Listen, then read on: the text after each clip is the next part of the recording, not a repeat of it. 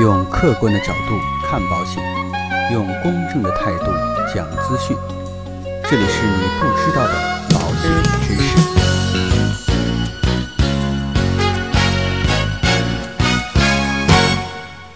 好，各位亲爱的朋友们，大家好。在昨天呢，我们跟大家聊了一些有关于百万医疗保险方面的一些内容。那有的朋友在说，百万医疗固然非常的好，但是呢，它也有比较高的免赔额。那有没有其他的方法能把百万医疗保险这样的一个弊端给规避掉呢？今天啊，我们就来跟大家一起来聊一聊，怎么样做才能够最大限度的让百万医疗保险得到理赔。那应该说啊，现在的百万医疗保险产品是各大保险公司主力推动的产品之一，也受到了广大客户的青睐，因为它的保障范围啊相对来讲比较广，并且呢价钱又比较便宜。而且呢，还有很多附加的服务，所以这种产品呢，应该说非常受客户的喜欢。当然啊，针对于百万医疗保险的利和弊，前面呢已经跟大家讲解了。今天呢，主要是跟大家讲一讲如何最大限度的获得百万医疗保险的理赔。首先，刚才说了啊，百万医疗保险好是好，但是呢，几乎所有的百万医疗保险都规定了免赔额，一般呢是以年度累积的方式来呈现的，也就是说啊。每年有一个固定的免赔额，大多数呢都是一万块钱起步。那针对于这样的一个高额的免赔额，我们到底应该怎么办才比较好呢？其实啊，我们可以采取的措施就是将百万医疗保险和各家保险公司的普通住院医疗做一个组合。住院医疗呢，你的保额啊不用设置太高，一万块钱就可以了。这样呢，就可以有效的冲抵百万医疗的免赔额，而且啊。现在各家保险公司的住院医疗险基本上呢都已经没有免赔额了，也可以称之啊叫做零起付线，报销额度啊还是可以的。百万医疗保险搭配普通的住院医疗，医疗保障相对来讲就比较全面了。但是呢，在发生理赔之后啊，赔付的顺序也非常的重要。如果没有按照正确的顺序来理赔，也会有不少的损失。正常来说啊，保险公司为了保证客户利益的最大化，一般呢。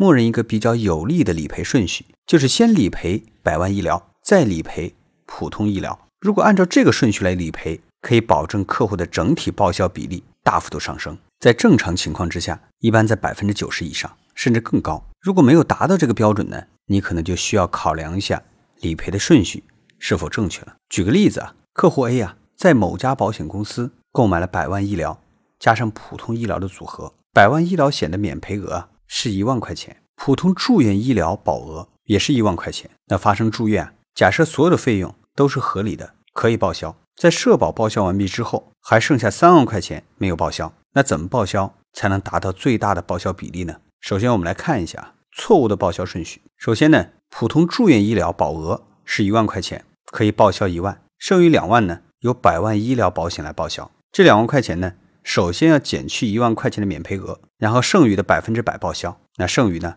就有一万块钱报销不了。正确的报销顺序啊是这样的：首先呢，刚才说了，有三万块钱是社保报销不了的，先由百万医疗来进行报销。三万块钱呢，要减去一万块钱的免赔额，那百万医疗保险可以报销两万块钱，剩下的呢就交给普通医疗报销，合计的报销呢就是三万块钱。所以这种方法报销啊就最为全面。所以呢，其实我们在选择报销的顺序的时候啊，一定要多留一个心眼儿，只有这样呢，才能让我们自己的利益最大化。当然啊，有些公司呢，普通住院医疗报销是可以抵扣百万医疗的免赔额的。好了，那今天的节目呢，到这里啊就告一段落。应朋友们的一些要求啊，最近呢，我会专门开设一个栏目，专门呢跟大家一起来聊一聊各大保险公司的热销产品，他们的优势和不足。当然。我们在讲解产品的时候，也尽量保持我们这样的一个节目的特点，站在公平